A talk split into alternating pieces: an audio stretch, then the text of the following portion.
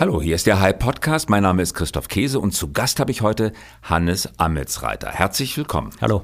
Herr Amitsreiter ist CEO der Vodafone Deutschland und damit eines der wichtigsten Telekommunikationsanbieter im Lande und Mitglied des Group Executive Committees von Vodafone International. Schön, dass Sie da sind. Ich freue mich, hier sein zu dürfen. Meine erste Frage. Warum bricht in Deutschland so oft das Funktelefonat ab, das man gerade führt?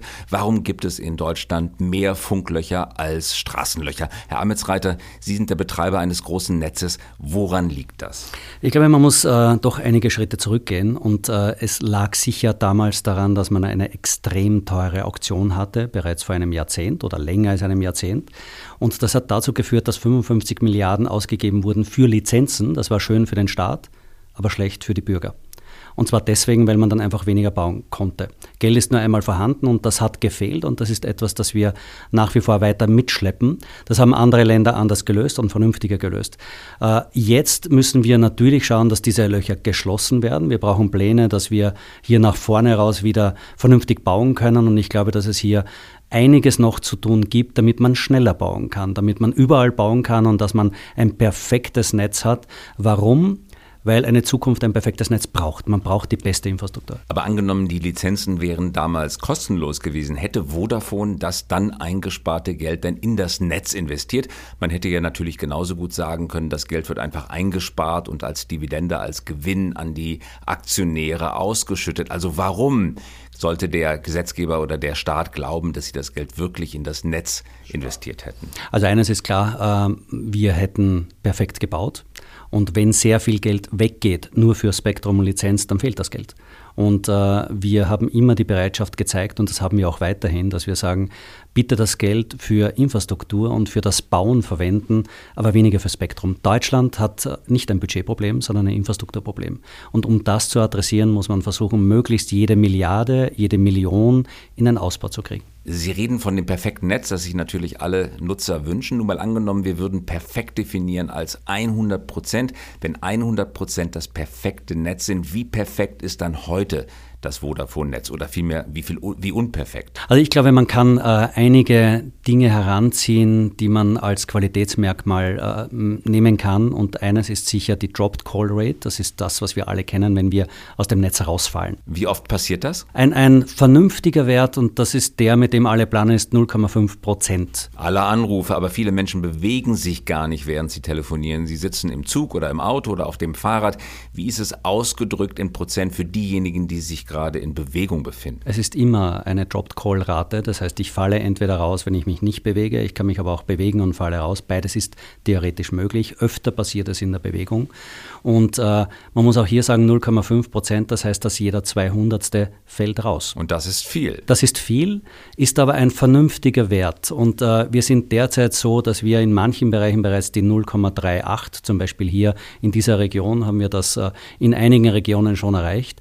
Und da arbeiten wir einfach weiter dran. Ich glaube, das ist ein guter Wert, von dem man ausgehen kann, wenn man den erreicht hat, die 0,5 Prozent, ist das ein okay, international okay Mobilfunknetz. Will man mehr erreichen, muss man mehr investieren und eine bessere Abstimmung haben. Wo liegt Südkorea beispielsweise? Ähm, ich kenne den Wert jetzt für Südkorea nicht im Detail, aber die sind insgesamt sehr innovativ äh, aufgestellt. Hier gibt es massive Unterstützung des Staates beim Aufbau der Netze. Also daher ist die Situation eher schwer vergleichbar mit Deutschland.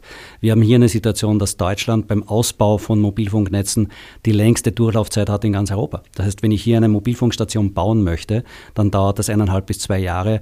Nirgendwo dauert es länger. Auf und das, Land und in der Stadt? Ja, überall. Ja. Und das ist daher etwas, äh, ich muss heute bereits planen, was in zwei Jahren dann gebaut wird. Es gibt Länder, wo es in vier, fünf, sechs Monaten gebaut wird und daher extrem äh, reduziertere und deutlich schnellere Durchlaufzeiten. Aber warum muss man überhaupt nachplanen? Die Topografie, die Geografie des Landes sind bekannt seit dem Tag Null eigentlich des Netzausbaus, eigentlich seit dem Tag minus 100, minus 1000, minus unendlich weiß man, wie Deutschland aussieht, wie es topografisch aussieht. Warum kann man nicht vom ersten Tag an ein perfektes Netz bauen? Warum haben Sie das bei Vodafone nicht getan? Weil man ständig nachrüstet. Wir stellen derzeit gerade um von 3G auf 4G. Das heißt, ein Prozess, der gerade im Laufen ist.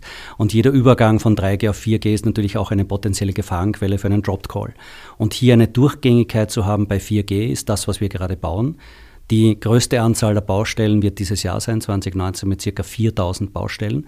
Und daher, äh, wir haben ja viel geplant. Wir dürfen nur nicht überall bauen. Wir müssen manche Mobilfunkstationen auch abbauen. Den letzten, den wir abgebaut haben, war vor einigen Wochen am Chiemsee und äh, an der Autobahn, an der A8. Warum mussten Sie dort abbauen? Weil die Behörde uns äh, gesagt hat, wir müssen abbauen. Und, und das sind natürlich diese, diese Diskussionen, die auch zu führen sind. Wie sehr wird man unterstützt von äh, verschiedensten Behörden, Instituten? Gibt es äh, Bürgerinitiativen, die äh, keine Mobilfunkstation haben will? Alles das haben wir. Und, und, das ist daher immer, ich glaube, es ist unfair, einen, einen einseitigen Standpunkt einzunehmen. Äh, es muss ein klares Interesse geben des Staates, die beste Infrastruktur zu haben. Und um das zu erreichen, muss man Erleichterungen schaffen. Und ich glaube, das haben wir alle schon irgendwann mal gelernt und es sagt uns auch der Hausverstand, immer dann, wenn es Investitionsanreize äh, gibt, dann passieren auch Investitionen. Wenn es diese nicht gibt oder behindert wird, oder man Trittbrettfahrer ermöglicht, dann wird es natürlich schwierig mit den Investitionen. Und das ist äh, genau der Punkt, der auch diskutiert werden muss. Sie sagen Durchlaufzeit bis zur Genehmigung einer neuen Antenne anderthalb Jahre oder auch mehr. Was passiert eigentlich in dieser Zeit, in diesen anderthalb Jahren? In der Zeit macht man die Planung, reicht man ein, es wird diskutiert, ob man dort bauen kann. Also all diese, diese äh, Prozesse, auch die äh, Ziviltechniker, die eingesetzt werden, diese Prozesse werden eben in sehr, sehr hoher Qualität und leider eben auch in einem sehr langen Zeitraum durchgeführt. Und bei wem reichen Sie ein? Ja, das wird äh, regional bei den Kommunen. Also regional. Sie haben es mit Hunderten und Tausenden von einzelnen Institutionen, staatlichen Stellen zu tun. Es gibt also nicht eine zentrale zentrale Anlaufbehörde, mit der Sie alles gesamtverantwortlich regeln können. Exakt. Und jede Kommune muss sich natürlich auch mit Bürgerinteressen auseinandersetzen.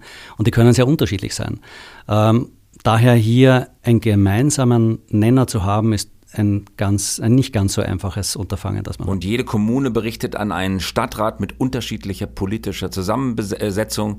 Jeder Stadtrat verfolgt seine eigene Politik. Exakt. Wie viele Stationen betreiben Sie in Deutschland? Das sind in etwa 25.000 Stationen. Und wie viele müssten Sie haben, um flächendeckend höchste Qualität anzubieten? Äh, wir bauen jetzt noch einige Tausende dazu. Äh, die Frage ist natürlich immer, welche Technologiestufe baut man aus. Wir bauen derzeit 4G und man hat verschiedene Spektren zur Verfügung. Das heißt, jedes Spektrum hat eine andere Ausbreitungscharakteristik. Wenn ich auf 700 oder 800 oder 900 baue, brauche ich weniger. Wenn ich auf sehr hohen Spektren wie der 3,6 Gigahertz baue, brauche ich sehr viele mehr. Also daher ist die Frage jetzt so pauschal nicht zu beantworten, sondern es hängt davon ab, welches Spektrum besitzt der Betreiber und äh, womit kann er dann den Ausbau auch tatsächlich tätigen. Und für das 5G-Netz, das jetzt ansteht, müssten Sie deutlich mehr Stationen bauen, weil die Frequenz höher ist und man bei höheren Frequenzen mehr Stationen braucht. Ist das richtig? Die Antwort ist ein sehr klares Ja und Nein. Äh, das trifft zu, wenn ich eine hohe Frequenz verwende, wie zum Beispiel die derzeit versteigerte 3,6 GHz. Da brauche ich sehr viel mehr, da brauche ich dreimal so viele Stationen. Wenn ich aber die 700 MHz verwende, dann habe ich wiederum eine sehr gute Ausbreitung. Also daher, je nachdem, welches Spektrum ich verwende, entsprechend viele Stationen muss ich dann bauen. Daher 700 MHz fürs Land, und 3,6 Gigahertz für den urbanen Bereich, wo sehr viele Menschen wohnen und leben. Und worin genau besteht jetzt der Konflikt mit der Politik, über den wir zurzeit so viel lesen? Aus Ihrer Sicht, was ist der Streitpunkt, um den es sich dreht? Ich glaube, dass es auseinanderklaffende Erwartungen gibt, dass äh, wir nicht an einem Strang ziehen, dass es keine äh, gemeinsame Aktivität gibt, dass man sagt, wir wollen hier schnell vorankommen, daher unterstützen wir die, die investieren. Dieses klare Bekenntnis fehlt. Und es gibt auch nicht diesen geschlossenen Angang, in dem man sagt, wir wollen äh, Erleichterungen schaffen. Wenn man erleichtert, geht es natürlich schneller. Wenn man Durchlaufzeiten verkürzt, geht es schneller. Wenn man hier unterstützt und fördert, dann geht natürlich mehr voran. Sie wünschen sich also, dass diejenigen unterstützt und gefördert werden, werden die investieren. Damit klingt mit, dass es auch welche gibt, die nicht investieren. Wen genau meinen Sie damit? Wer nutzt Netze, ohne dafür zu investieren? Ja, es gibt Betreiber im Land, die kein eigenes Netz haben, damit kein Investitionsrisiko tragen, auch nicht investieren, die einen Return of Invest, also eine äh, Profitabilität haben, die fünfmal so hoch ist wie diejenigen, die investieren. Und das halte ich für eine ungesunde Balance. Und ich glaube, dass man hier überlegen muss, äh, wie stellt man sich auf, und was will man erreichen im Land. Und wenn man etwas erreichen will, das investiert wird muss man die Rahmenbedingungen klarerweise investitionsfreundlich setzen. Das ist aber jetzt nicht etwas, das nur für Telekommunikation zutrifft, aber hier eben besonders, weil sehr viele dann dabei natürlich auch wieder mitreden. Und durch die Netzregulierung werden Sie gezwungen, diejenigen, die kein eigenes Netz haben, auf ihrem Netz mitzunehmen. Es ist eine Diskussion, äh, die immer wieder geführt wird, äh, wie sehr man hier andere mitnimmt und äh, hier gibt es unterschiedliche Motivationen, aber es ist Fakt, dass es hier einige gibt, die eben in Netze nicht investieren. Und ich glaube, dass man hier eine Balance braucht aus den Return, die man erwirtschaftet. Und natürlich will jeder seine Kapitalkosten zurückverdienen und will hier ein vernünftig profitables äh, Ergebnis erwirtschaften. Wenn es Ihre freie Entscheidung wäre, würden Sie jemand anderes mitnehmen auf Ihrem Netz? Wenn es sich rechnet, ja. Sie würden also dafür plädieren, dass sich der Preis am Markt auspendelt. Exakt. Wenn man, wenn man vernünftige Diskussionen führt, dass man hier äh, einen Return erwirtschaften kann, der sich in einem vernünftigen Ausmaß bewegt, dann halte ich das für gesund. Ich halte ein Konzept, das diejenigen bevorzugt und einen höheren Return gibt, die nicht selber investieren, für ungesund. Von wem stammt dieses Konzept? Es hat sich im Laufe der Zeit entwickelt und, und das ist daher etwas, äh, also ich glaube, das lange zu diskutieren, bringt jetzt nichts, sondern wir müssen auch vorblicken, so wie man in der Digitalisierung immer nach vorblickt. Und das ist auch unser Bemühen und Bestreben. Und daher wollen wir nicht, dass wir durch Regelungen oder Regulierungen etwas gezwungen werden. Ich glaube, Zwang erzeugt immer etwas, das man sich vermutlich langfristig nicht wünscht. Und daher, wenn es normale wirtschaftliche Verhandlungen sind, ist das okay so. Wenn die Rendite der Nicht-Netzbetreiber, wie Sie sagen, fünfmal so hoch ist wie die der Netzbetreiber, warum verlegt sich Vodafone dann nicht auf das Nicht-Netzbetreiben? Also warum bauen Sie überhaupt noch ein Netz unter diesen Bedingungen? Das ist eine gute und berechtigte Frage, aber wir glauben immer noch, dass äh, Infrastruktur einen hohen Wert hat für das Land und dass es letztlich sich dann durchsetzen wird, dass Qualität wichtig ist und dass die Entwicklung in eine Richtung geht, äh, wo man dann auch Freiheit und Hoheit hat über diese äh, Dinge, wo man entscheiden kann, zu einer vernünftigen Regulation, die immer auch notwendig ist und begleiten muss.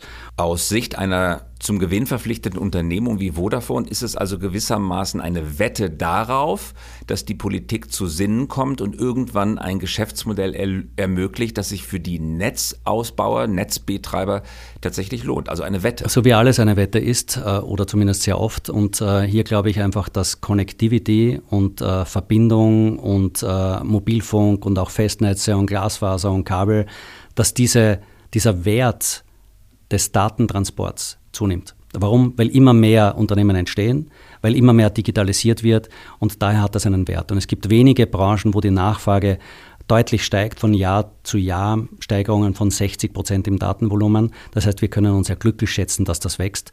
Leider ist das mit dem Umsatz nicht der Fall und daher äh, heißt das übersetzt, dass eigentlich die Leistungen immer günstiger werden für den Konsumenten und das ist eigentlich für den Konsumenten und Bürger eine sehr schöne Entwicklung, für uns aber zumindest keine ganz einfache. Warum kann man in französischen Hochgeschwindigkeitszügen, dem TGV, eigentlich problemlos telefonieren, während der Zug durch die Landschaft braust? In Spanien ähnlich. Und in Deutschland geht das selbst in viel langsameren Zügen, selbst bei lokalen Zügen mit nur 100, 120 Stundenkilometern nicht. Ständige Abbrüche der Telefonate, Telefonieren in Zügen, das weiß jeder, der den Zug benutzt, ist eigentlich nicht wirklich vernünftig möglich. Meistens sogar gar nicht. Warum eigentlich? Wir haben hier im Bereich der Bahn 130 Millionen im letzten Jahr oder in den letzten eineinhalb Jahren investiert. Das heißt, hier gab es massive Investitionen. Wir sehen sehr klar, dass man hier noch verbessern muss. Es braucht hier aber mehrere Zusammenspieler. Das heißt, äh, die Waggons der Bahnbetreiber der Deutschen Bahn sind zum Teil metallbedampft und damit äh, reflektieren sie das Signal. Das heißt, man ist davon abhängig, dass Repeater eingebaut werden, die das Signal in den Waggon hineinziehen. Und das ist etwas, das gerade im Gange ist und wo wir gemeinsam äh, mit der Deutschen Bahn hier an diesen Lösungen arbeiten, um hier diese Situation deutlich zu verändern. Gerade im Gange sagen Sie, das klingt nach Hoffnung. Auf der anderen Seite haben wir das Problem jetzt schon seit 15 oder 20 Jahren. Jeder Bahnkunde kennt es, jeder ärgert sich darüber, dass er während Unterwegs unterwegs ist, nicht telefonieren kann. Warum kann daraus kein eigenes Geschäftsmodell entwickelt werden? Wenn Sie sagen, es liegt am Repeater, warum kann dann nicht irgendjemand Repeater in die Züge einbauen und vielleicht sogar Premiumpreise dafür verlangen, dass im Zug telefoniert werden kann. Die meisten Bahnkunden wären wahrscheinlich bereit, extra Geld dafür zu bezahlen, damit sie erreichbar sind, damit sie Internet benutzen können und ihre Daten, ihre E-Mails ähm, tatsächlich aus dem Zug herausschicken können. Also eigenes Geschäftsmodell mit Repeatern. Warum eigentlich nicht? Also ich glaube, es sollte eine, eine Grundbedingung sein, die man anbieten muss. Wenn man eine ordentliche Infrastruktur im Land hat, dann gibt es die auch in der Bahn. Da gibt es die im Auto und dann gibt es die zu Hause und daran ist zu arbeiten. Und daher plädieren wir dafür, dass wir hier ordentliche Rahmenbedingungen erhalten und äh, das gibt es auch gute Diskussionen dazu. Und äh, noch einmal, ich bin kein Fan der Vergangenheit. Dies passiert. Planen wir doch die Zukunft. Und, und daher bin ich da wirklich jemand, der einfach sagt, na, dann lass uns doch einen Plan erstellen, was man alles besser machen kann. Ja, wir würden gerne zugreifen auf die Glasfaser entlang der Bahn und der Schienen. Ja, wir würden gerne noch näher an die Bahn herankommen. Das sind alles Diskussionen, die im Gange sind und die laufen. Äh, wenn man diese Möglichkeit dann hat, dann kann man auch ein signifikant besseres Signal senden und dann besser einen Empfang geben. Wir kommen auf die Planung der Zukunft gleich nochmal zurück, aber vorher nochmal interessiert mich Ihr Blick von außen. Sie sind gebürtiger Österreicher, Jahrgang 1967, glaube ich. Sie arbeiten sozusagen als Gastarbeiter auf hohem Niveau in Deutschland. Wie ist Ihr Blick auf dieses Land? Eine vermeintliche Technologienation, die aber ihre grundlegenden Infrastrukturprobleme, besonders die digitalen Infrastrukturprobleme, nicht in den Griff bekommt.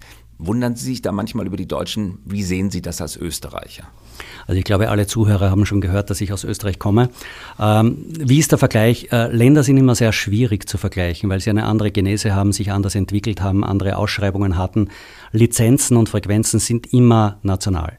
Macht das Sinn? Nein, ich würde mir europaweite Lizenzen und Frequenzen wünschen, indem man einmal entscheidet und dann zu einem Stichtag für ganz Europa eine Möglichkeit schafft, um damit diese europäische Einigkeit auch weiter zu stärken. Solange es nationale Frequenzen und Auktionen gibt, die zu nationalen Preisen führen, führt das auch zu national unterschiedlichen Preisgestaltungen in den Ländern. Das ist irgendwie ziemlich logisch. Und das ist die Situation, die wir haben. Kann man das verändern? Ja, kann man. Man braucht aber die Bereitschaft dazu. Also daher der Vergleich mit Österreich ist einer, dass äh, Österreich sich im Mobilfunkbereich hervorragend entwickelt hat. Und äh, das ist daher etwas, wo ich sage, äh, da kann man sich an manchen Dingen ein Beispiel nehmen, zum Beispiel auch die Durchlaufzeiten für den Bau neuer Stationen, die sind dort vier Monate. Vier Monate, dabei hat doch Deutschland eigentlich einen Standortvorteil in Schweiz, Österreich mit den vielen Bergen, den äh, schwierigen topografischen Bedingungen, ein Netz aufzubauen, müsste ja eigentlich schwieriger fallen als in Deutschland. Äh, weite Teile des Landes sind Flachland mit wenigen und dann auch noch niedrigen Erhebungen. Österreich, Schweiz machen uns da als Deutschland, als Deutschen etwas vor unter schwierigeren Bedingungen. Warum geht das in Österreich und Schweiz?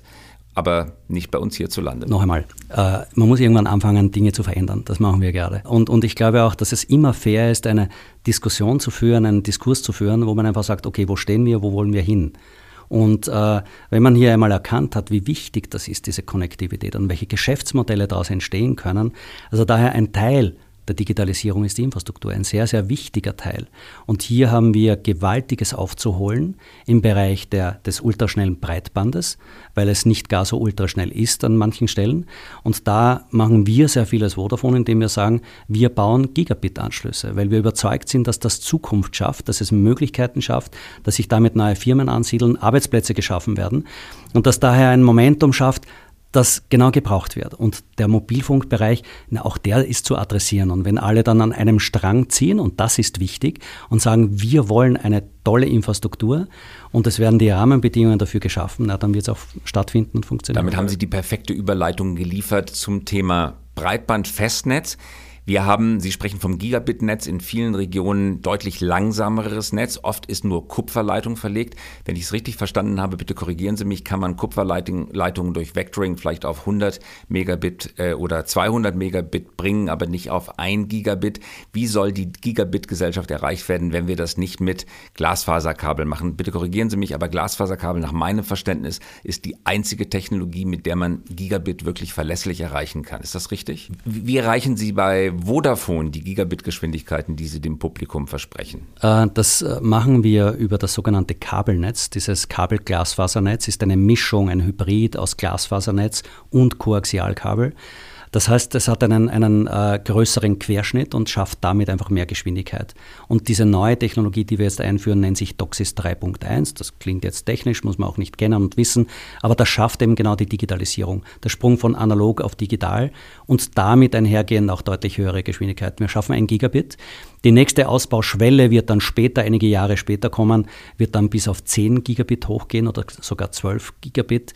Und später wird dieses Kabelnetz ein perspektivisches Glasfasernetz, also Fiber to the Home werden. Das ist die Entwicklung über die nächsten Jahre und damit wird das äh, die Kapazitäten schaffen, die wir auch tatsächlich brauchen. Warum, warum haben wir das Gigabit-Netz in Deutschland heute noch immer nicht? Wenn Sie Gigabit sagen, meinen Sie die Geschwindigkeit, wenn ich Sie richtig verstehe, die im Haushalt anliegt, also nicht im Backbone, nicht im Schaltkasten auf der Straße, sondern tatsächlich im Haushalt. Warum haben wir das noch nicht in ausreichendem Umfang in den Haushalt? Als ich hier vor circa dreieinhalb Jahren nach Deutschland kam, hat jeder hier gesagt, 50 Megabit sind genug. Jeder.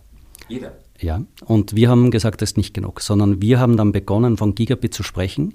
Wir haben begonnen, davon zu sprechen, dass es die Vision gibt einer Gigabit-Gesellschaft, einer hochmodernen, hochvernetzten Gesellschaft, die optimistisch ist, weil man das auch sein muss. Es fällt einfach dann die Zukunft leichter und sie wird auch besser und auch humanistisch. Das heißt, Technologie unterstützt den Menschen. Auch den ökologischen Aspekt haben wir reingebracht, wo wir sagen, dass wir mit Technologie sehr viel erreichen können. Das ist unsere Vision einer Gigabit-Gesellschaft in Deutschland. Und das haben wir begonnen, nach und nach zu bauen. Wir haben zu Beginn die Geschwindigkeit erhöht. Vodafone waren die ersten, die LTE Maximum Speed angeboten haben. Das heißt, die maximal verfügbare Geschwindigkeit allen Kunden, nämlich allen Kunden angeboten. Wir haben dann begonnen, das Kabelnetz aufzurüsten mit einer neuen Technologie. Wir sind derzeit diejenigen weltweit, die am schnellsten DOCSIS 3.1 und damit ein Gigabit ausrollen. Niemand sonst macht das schneller und in so einem riesigen Umfang, wie wir das hier in Deutschland machen. Wir hatten vor einer Woche ein Meeting mit den Cable Labs. Das sind alle riesigen Betreiber, Comcast, Bewertungen von über 200 Milliarden Dollar. Die Riesen sind langsamer. Das heißt, wir sind hier in dem Bereich extrem schnell. Und ich glaube, dass Deutschland das braucht und ich glaube, dass wir hier einen echten Motor angeworfen haben, der hier dem Land einen Ruck geben kann. Ja, Sie haben recht, drei Jahre ist es her. Da hat man tatsächlich in der Politik noch von Megabit gesprochen. Das kommt uns heute seltsam vor, aber ich erinnere mich auch daran. Es war immer die Rede davon, dass 50 Megabit völlig ausreichend seien. Äh, und von Gigabit hat so gut wie niemand gesprochen vor drei Jahren. Und das in Zeiten, in denen es natürlich Netflix und YouTube und Spotify längst gab, also Breitbandbedarf vorhanden war und trotzdem wurde von Megabit gesprochen. Wie kam es eigentlich aus Ihrer Sicht zu dieser politischen Fehlwahrnehmung, zu dieser Fehleinschätzung, dass man die Ziele deutlich zu niedrig gesetzt hat, statt sie ehrgeiziger in Richtung Gigabit-Netz zu formulieren? Ich glaube, es gab hier einen, einen äh, offensichtlichen Dämmerschlaf, der ich weiß nicht, wodurch ausgelöst wurde, indem man eben selbstgefällig wurde nach einiger Zeit und geglaubt hat, dass das reicht. Nur für eine dynamisch sich entwickelnde Zukunft reicht das nicht. Und gerade wenn man von Digitalisierung spricht, dann ist das Thema Tempo machen ein essentielles Thema. Und wenn man hier nicht Geschwindigkeit bringt, Geschwindigkeit schafft und Möglichkeiten schafft, die besten Talente gehen dorthin, wo man die besten Möglichkeiten hat. Und das ist immer eine Mischung aus, wie wohnt es sich äh, in diesem Bereich, in der Stadt, in dem Land, welche Infrastruktur habe ich, welche Ausbildung konnte ich genießen, wie sehr gibt es ein Zusammenspiel zwischen den Forschungsstätten, den Universitäten, den Schulen, den Industrieunternehmen? Wie sehr hat man eine Vision? Ich glaube, dass alles sehr visionsgeleitet stattfindet. Einfach diese, diese Vorstellung zu finden, wie könnte dieses Land aussehen? Diese Vorstellung zu finden, wie könnten die Unternehmen aussehen? Äh, ist, glaube ich, ein ganz, ganz wichtiger Aspekt und der umfasst ja viel, viel mehr. Und wenn ich jetzt einmal nur Themen anschneide, Infrastruktur haben wir diskutiert und, und ja, ich bin ja dabei, da muss man Dinge besser machen. Aber ich sage auch sehr klar, wir tragen unseren Teil bei und zwar massiv tragen wir dazu bei, Deutschland zu beschleunigen, beschleunigen und Bandbreiten zu bringen. Es gehört dann aber natürlich auch die Ausbildung dazu. Wie viel IT-Ausbildung haben wir an den Schulen? Wie viel haben wir wirklich? Wie ist die IT-Ausstattung an den Universitäten und den Schulen? Sehr unterschiedlich. Es gibt großartige Schulmodelle und es gibt welche, die noch etwas aufholen müssen. Und das habe ich jetzt eher vorsichtig formuliert. Und dann gibt es auch den Bereich Venture Capital. Auch das ist ein Bereich, wo ich sage, warum hat die industriereichste und stärkste Region, nämlich Europa, den kleinsten Venture-Fonds? Äh, Bereich. Wir haben 15 Milliarden in Europa, wir haben 60 Milliarden in den USA. Äh, Israel ist ähnlich groß wie Deutschland oder Europa, also größenordnungsmäßig. Und wir haben die Chinesen, die gerade beginnen, die Amerikaner zu überholen. Israel ist nur ein Zehntel so groß wie Deutschland und dort gibt es in etwa so viel Venture Capital wie hier, mehr sogar In Deutschland wird die Summe des Venture-Kapitals meines Wissens nach vom Statistischen Bundesamt noch nicht immer genau gemessen, weil dort keine richtig trennscharfe Unterscheidung vorgenommen wird zwischen Venture-Kapital und Private Equity. Die Zahlen sind nicht belastbar. Und das in einem Land, in dem eigentlich alles gemessen wird. Eigentlich sehr seltsam und auch ärgerlich. Also ich kann natürlich hier äh, bevorzugt über das eigene Unternehmen sprechen und Vodafone äh, will hier einen aktiven Beitrag leisten. Das heißt, wir nehmen das ernst, diese Aufforderung und dieses Bestreben, weil wir auch überzeugt sind, dass es wichtig ist. Wir haben jetzt schon neun Millionen Haushalte in Deutschland mit einem Gigabit versorgt, heute schon. Und wir werden diese Zahl noch erhöhen innerhalb der nächsten, ich schätze mal neun bis zwölf Monate auf äh, elf Millionen. Das heißt, unser gesamtes Kabelnetz wird aufgerüstet auf ein Gigabit. Überall dort, wo wir können, machen wir es. Und wenn wir die Chance haben, die Akquisition äh, mit Unity auch tatsächlich zu tätigen, dieser Prozess ist gerade im Gange und im Laufen, dann werden wir auch dort ähm, hier aufrüsten. Und wir haben dann ähm, um die 23 Millionen Haushalte in Deutschland, die ein Gigabit zur Verfügung haben werden. Das ist ein massiver Schub und das Ganze wird stattfinden. Ähm, brauchen natürlich eine genauere Einschätzung, aber ich würde sagen, bis äh, 2021 oder 2022 haben wir alles aufgerüstet, investiert und stellen diese Anschlüsse zur Verfügung. Die Bundeskanzlerin sitzt nun einer ganzen Reihe von Regierungen vor, die seit über zehn Jahren versprechen, das Problem zu lösen. Und es ist vergleichsweise wenig geschehen. Immer wieder Durchhalteparolen, immer wieder neue Aufbruchstimmung, immer wieder Ankündigung, dass jetzt in Bälde äh, das Breitbandnetz in der Fläche und in den Städten kommt. Und man sieht es eigentlich nicht. Viele Schaltstellen sind schon an das Glasfasernetz angeschlossen. Aber das Problem ist nach wie vor die berühmte letzte Meile, also das kleine letzte Stückchen hin zum Haushalt. Daran hapert es. Sie haben äh, sich öffentlich mehrfach dahingehend geäußert, dass Sie sagen, es sollte eine Renaissance der Leerrohre geben. Es sollten Kabelschächte unter den Straßen, in den Straßen, unter den Bürgersteigen verlegt werden, wenn sie sowieso geöffnet werden oder vielleicht sogar extra eigens dafür geöffnet werden. Und diese Leerrohre, Leerschächte sollten so breit dimensioniert sein, dass jeder, der es möchte, dort seine Kabel hineinlegen kann und damit eigentlich die letzte Meile elegant äh, überbrückt werden kann.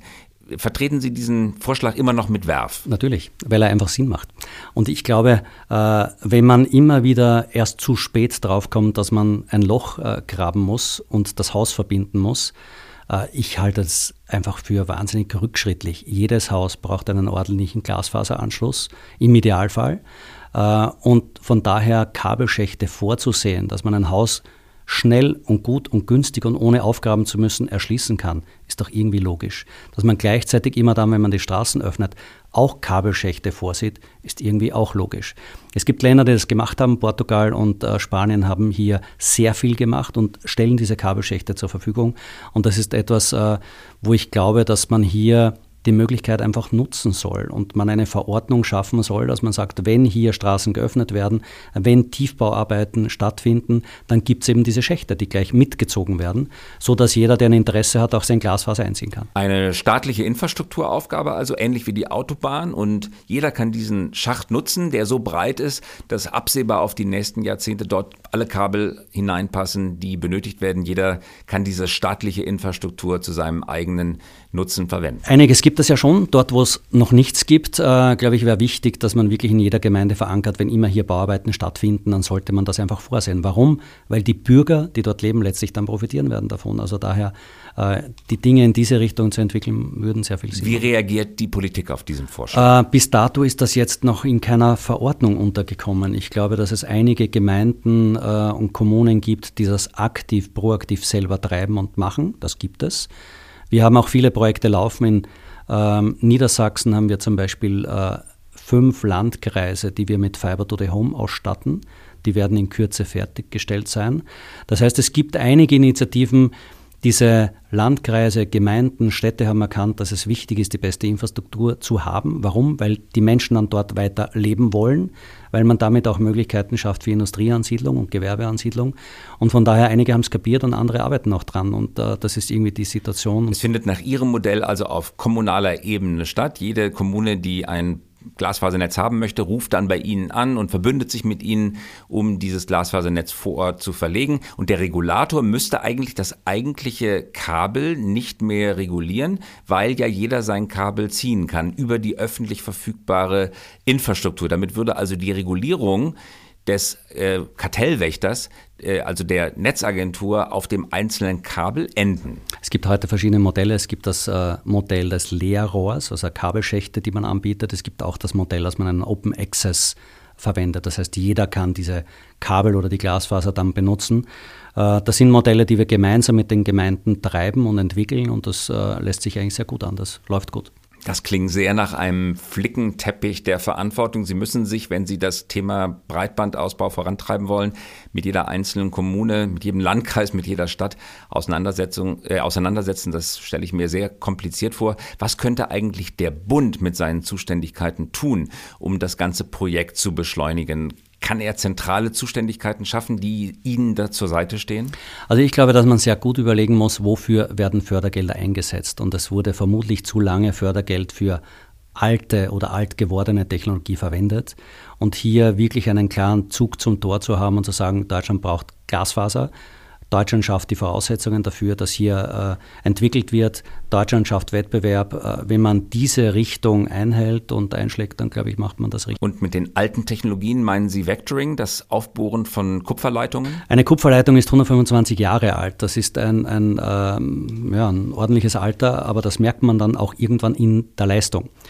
Glasfaser ist eine Technologie, die im Transport von Daten äh, in Lichtgeschwindigkeit transportiert. Das heißt, es gibt nichts das schneller transportieren würde, das wird die nächsten 100 Jahre erreichen, vielleicht die nächsten 200 Jahre. Das heißt, hier sprechen wir wirklich davon, einen Generationenwechsel einzuführen und äh, den muss man mal beginnen. Solange man sich mit dem zufrieden gibt, was man hat, äh, solange ist man wahrscheinlich nicht gerüstet für die Zukunft. In dem, was Sie sagen, Herr Ametsreiter, klingt eine gewisse Form von Patriotismus mit, vielleicht nicht unbedingt deutscher Patriotismus, aber doch europäischer Patriotismus, vielleicht auch so eine Art Verfassungspatriotismus, auch wenn Sie Österreicher sind, ist es doch eine gemeinsame Sache, dass wir ein gemeinsames Anliegen, dass wir in Europa mit der digitalen Infrastruktur weiterkommen, um eine digitale Wirtschaft überhaupt erst einmal zu ermöglichen. Sie stehen nicht alleine da mit diesem patriotischen Ansatz. Auch die Chefs der anderen großen Telekommunikationsunternehmen engagieren sich stark in der Sache. Ralf Dommermuth beispielsweise von 1 und 1 hat einen eigenen Vorschlag eingebracht. Er schlägt vor, dass eine gemeinsame Netzgesellschaft besteht, die den Breitbandausbau in Deutschland vorantreibt. Und an dieser Netzgesellschaft, so sein Vorschlag, könne sich jeder, der möchte, beteiligen, beteiligen sodass jeder auch dann Zugang äh, zu diesem äh, Netz bekommt und auch an seinen Gewinn Gewinnen und Erträgen beteiligt ist. Die Telekom wiederum hat andere Vorschläge im Köcher. Das kann auf die Politik vielleicht etwas verwirrend wirken. Warum können die Telekommunikationsunternehmen nicht mit einem gemeinsamen Vorschlag kommen, der bei der Politik dann vielleicht weniger Verwirrung auslöst? Also ich glaube, wenn man sich darauf einigt, dass man weiter Wettbewerb haben will und man keinen Monopolisten kreieren will, dann hat man natürlich eine gute Chance mit den äh, Kabelschächten, indem man sagt, man baut in einem höchstmöglichen Ausmaß Kabelschächte, in die jeder dann Kabel und Glasfaser verlegen kann. Dann hat jeder die Chance mitzuspielen und ein gutes Angebot dem Kunden zu machen. Das wäre wahrscheinlich ein vernünftiger Ansatz, den man schaffen könnte.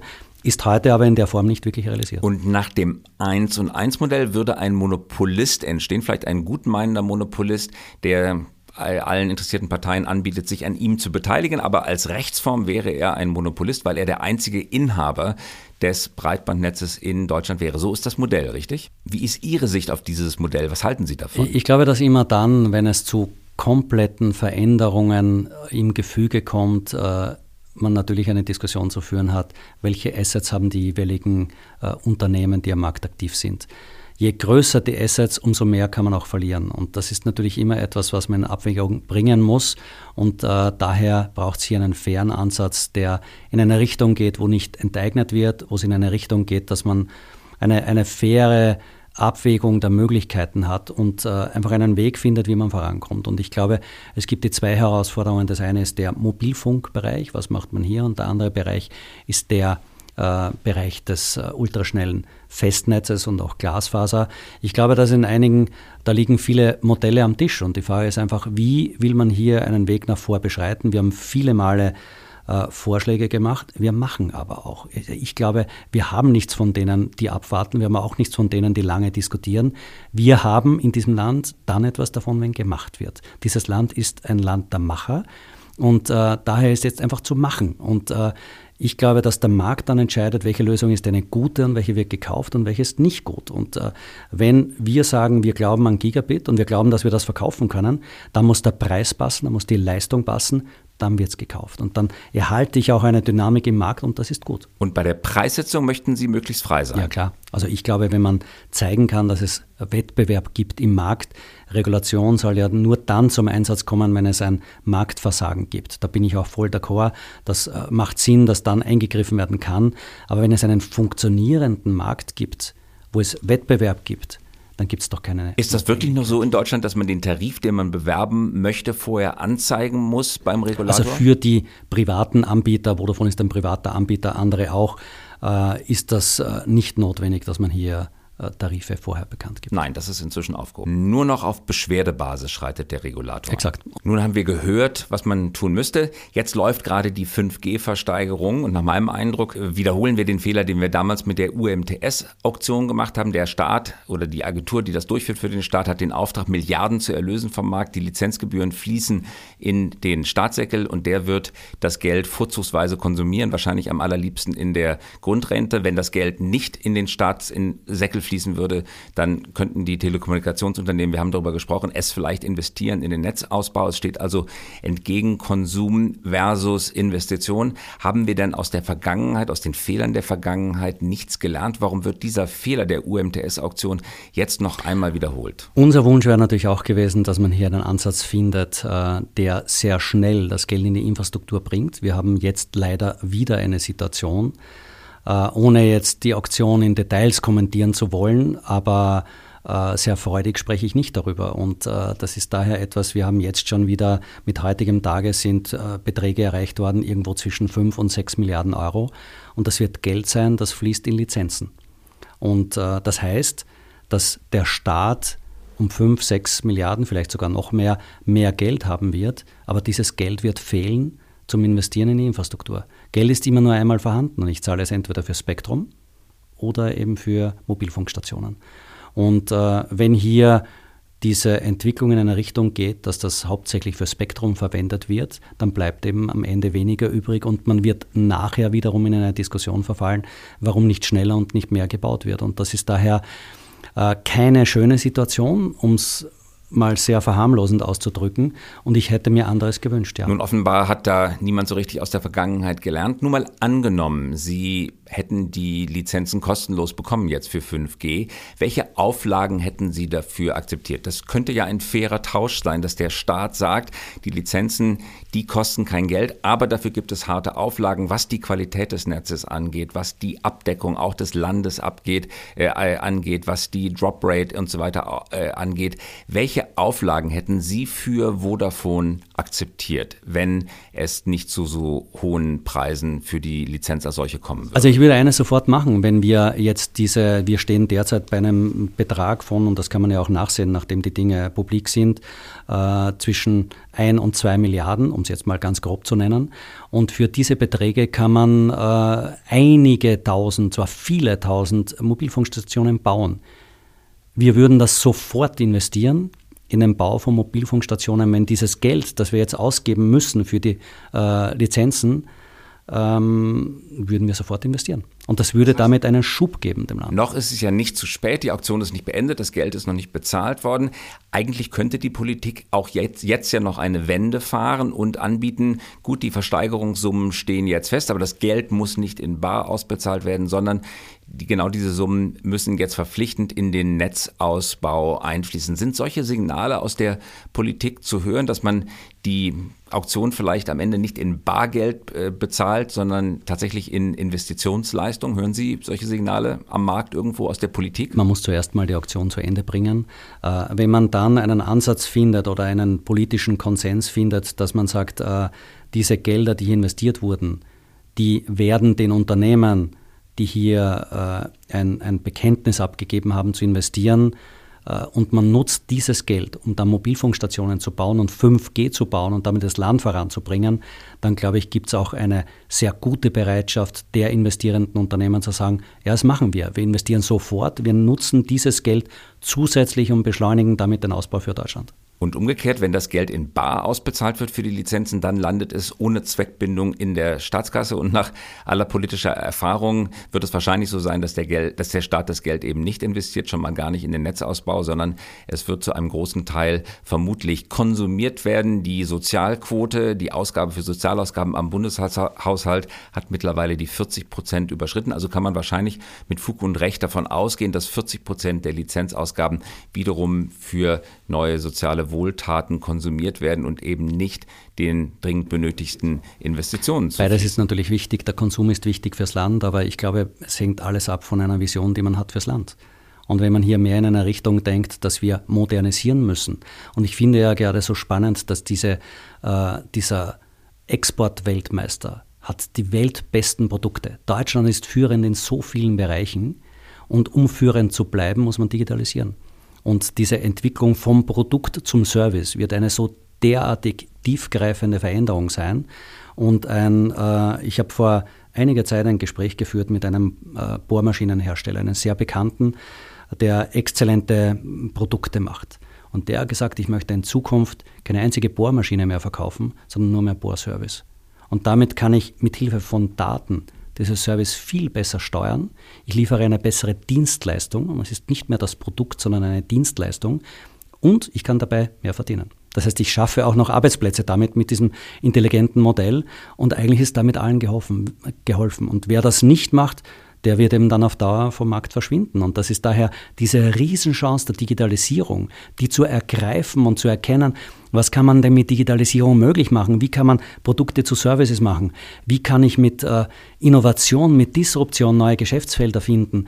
Äh, dazu braucht man Konnektivität. Und diese Konnektivität, die gibt es natürlich im ähm, Glasfaserbereich mit Kabel und die gibt es natürlich auch im Mobilfunkbereich. Alles das brauchen wir. Und diese Ideen, zusammengeführt mit der weltbesten Infrastruktur, ergibt dann auch eine führende Position in der Welt. Fachleute sprechen vom Übergang vom CapEx-Geschäftsmodell zum OpEx-Geschäftsmodell, also weg von Geschäftsmodellen, wo man Güter verkauft, hin zu Geschäftsmodellen, wo für die Nutzung von Gütern bezahlt wird. Schindler verkauft eigentlich am liebsten heutzutage keine Aufzüge mehr, sondern vertikale Personenkilometer.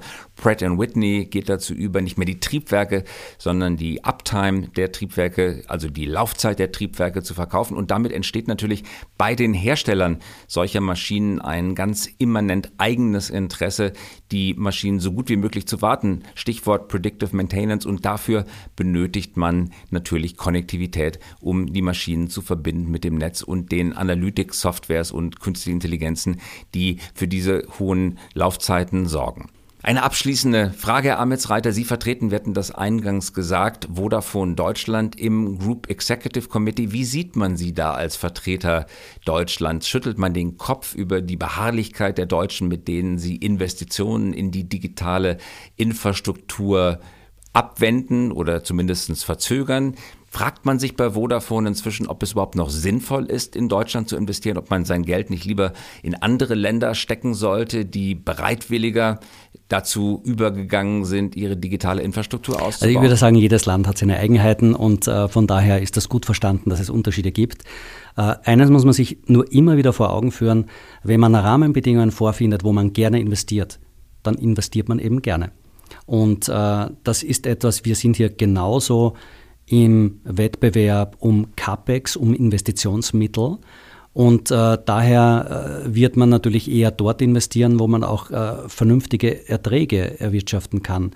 Würde das Ganze irrational oder sehr schwierig, dann macht das natürlich einfach deutlich weniger Spaß. Und hier ist das ein börsennotiertes Unternehmen, das eines der FTSE 100 äh, Companies ist. Und da ist natürlich das Thema, wie schaffen wir ein Unternehmen, das wächst? Wie schaffen wir ein Unternehmen, das eine vernünftige Profitabilität aufweist? Natürlich ein Riesenthema und mit dem beschäftigen wir uns intensiv.